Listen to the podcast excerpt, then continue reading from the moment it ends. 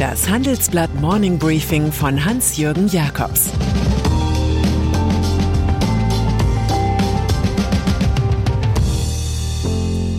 Guten Morgen allerseits. Heute ist Dienstag, der 14. Juni 2022. Und das sind unsere Themen. Börse, wenn die Bären los sind. Autos, warum Elektro so schwer ist. Daten, ein Mauthäuschen für Google. Nach einer kurzen Unterbrechung geht es gleich weiter. Bleiben Sie dran. Die deutsche Wirtschaft steht vor neuen Herausforderungen. Und Sie möchten aktiv die Zukunft mitgestalten? Dann sind Sie beim Handelsblatt CFO Summit 2024 genau richtig. Erleben Sie hochkarätige Speaker und CFOs renommierter Unternehmen wie Amazon, Google oder SAP. Seien Sie Teil dieses exklusiven Gipfeltreffens am 11. und 12. Juni in Düsseldorf. Mit dem Code Podcast sparen Sie bei der Anmeldung 15%. Alle weiteren Infos unter handelsblatt-cfo-summit.de. Börsen auf Talfahrt. Neulich ist in Bayern wieder mal ein Bär gesehen worden, 16 Jahre nach jenem Problembär, der Bruno hieß. Große Schlagzeilen macht das nicht mehr ganz anders als all die Bären, die jetzt offenbar an den Börsen gesehen werden. Gestern an der Wall Street, Kursverfall am vierten Tag hintereinander, Dow Jones minus 2,8 Prozent, S&P 500 minus 3,8 Prozent und Nasdaq minus 4,6 Prozent. Im Vergleich zum Januar haben wir es mit einer Kursschmelze von deutlich mehr als 20 Prozent zu tun, weshalb die Wildhüter der Börsen von einem Bärenmarkt sprechen. Unter den größten Verlierern war Amazon, dessen größter Feind die Monopoljäger sind, genauso wie Tesla, dessen Chef Elon Musk einen Aktiensplit angekündigt hat, und zwar im Verhältnis 3 zu 1. Es ist zu bezweifeln, ob diese Retail-Maßnahme den Bullen anlockt. Rekordinvestitionen in Start-ups. Damit uns morgens nicht gleich der Stecker gezogen wird, hier ein Signal der Hoffnung aus der Welt der Start-ups. Der halbstaatliche Hightech-Gründerfonds aus Bonn erreicht mit seinem vierten Fonds im First Closing ein zugesagtes Volumen von 420 Millionen Euro. Das ist eine deutliche Steigerung gegenüber dem dritten Fonds mit knapp 320 Millionen. Mehr als 130 Millionen davon kommen von privaten Investoren, die sich neben dem Bundeswirtschaftsministerium und der staatlichen KfW Kapital beteiligen. Angesichts einer drohenden Wirtschaftskrise sei es ein positives Zeichen, dass man mehr Geld denn je bei so vielen Investoren wie noch nie einsammeln konnte, sagt Geschäftsführer Alex von Frankenberg. Die Start-ups bräuchten eine solche Ermutigung. Innovation sei noch immer das beste Mittel gegen Stagnation. Der Fondsmanager erinnert an Folgendes. SAP und Microsoft sind nach der Ölkrise 1973-74 gegründet worden. Facebook entstand bald nach dem Crash der New Economy. Und wenn wir schon bei Innovationen sind, schauen Sie doch einfach heute von 10.15 Uhr an bei unserem Innovation Summit 2022 rein. Wir streamen live von verschiedenen Standorten in Dresden. Die Stadt ist heute ein wichtiger Standort für IT, künstliche Intelligenz und Robotik. Den Link dazu finden Sie auf der Homepage des Handelsblatts. Ukraine-Krieg. Es hat lange gedauert, bis sich Bundeskanzler Olaf Scholz auf den Weg nach Kiew macht. Vielleicht zu lange für den ukrainischen Präsidenten Volodymyr Zelensky. Er gibt daher ein paar besondere Salutschüsse ab vor dem anscheinend für Donnerstag geplanten Besuch. Wir brauchen von Kanzler Scholz die Sicherheit, dass Deutschland die Ukraine unterstützt. Er und seine Regierung müssen sich entscheiden, sagte Zelensky in einem Interview mit dem ZDF Heute Journal in Kiew. Es dürfe nicht versucht werden, einen Spagat zwischen der Ukraine und den Beziehungen zu Russland hinzubekommen. Deutschland sei etwas später als einige Nachbarländer dazugekommen, was die Waffenlieferung angehe, monierte der ukrainische Präsident. Als erste seien die USA, Großbritannien sowie die baltischen Staaten und andere östliche EU-Länder aktiv geworden. Deutschland und Frankreich hätten die Ukraine anfangs nur politisch und rhetorisch unterstützt. Der russischen Regierung sei es egal, wie viele Menschen ums Leben kämen und wie lange der Krieg dauere, sagte Zelensky. Denn die Russen verdienten weiter durch Energieexporte, den Ukrainern aber sei es nicht egal, dass Menschen ihr Leben verlören. Neue Missbrauchsstudie.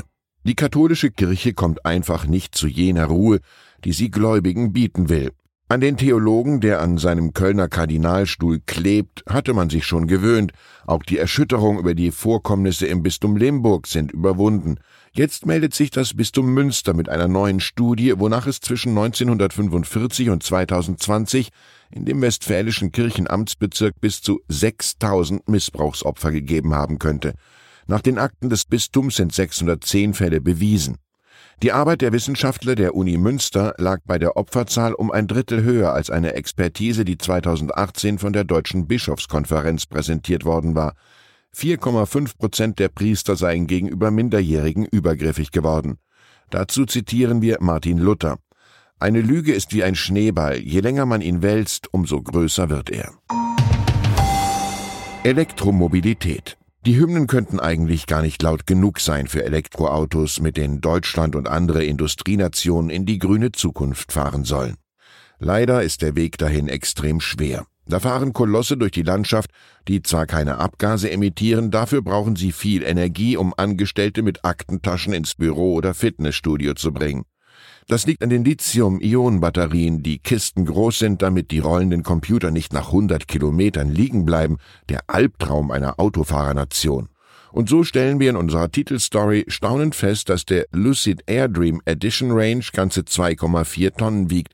Der Tesla Modell S ist fast 2,1 Tonnen schwer. Der Mercedes EQS und der BMW 7er wiegen sogar bis zu 2,7 Tonnen. Wir bauen unsere ökologische Zukunft tatsächlich auf schwere Jungs und eine neue Tonnenideologie, natürlich alles ordentlich subventioniert. Digitalmaut für Internetkonzerne. Wie Plünderer des Neulands verhalten sich Unternehmen wie Google oder Facebook. Sie dürfen ihre dicken Datenpakete gratis über Europas Straßen transportieren. Dabei exportieren sie maximalen Shareholder Value und zahlen zudem kaum Steuern darauf. Es ist also etwas faul im Staate Neuland. Das findet jetzt auch die EU-Kommission. Offenbar will sie schon in diesem Jahr ein Konzept für eine Digitalmaut vorstellen, die Datengiganten künftig zahlen sollten. Das hat unsere Redaktion herausgefunden. Von Fairness ist derzeit viel die Rede. Die Kosten für den superschnellen 5G-Mobilfunkstandard sollen jetzt gerechter aufgeteilt werden. Die sechs US-Datenkonzerne Google, Facebook, Netflix, Apple, Amazon und Microsoft sind allein für mehr als die Hälfte des globalen Datenverkehrs verantwortlich. Und dabei hätten sie seit 2015 ihren Umsatz um 500 Prozent gesteigert. Das rechnen Europas Telekom-Konzerne vor. Ihre eigenen Einnahmen aber seien um sieben Prozent gefallen. Fazit, die Freiheit der Netzneutralität ist eine Freiheit zum Geldverdienen. Exodus der Reichen.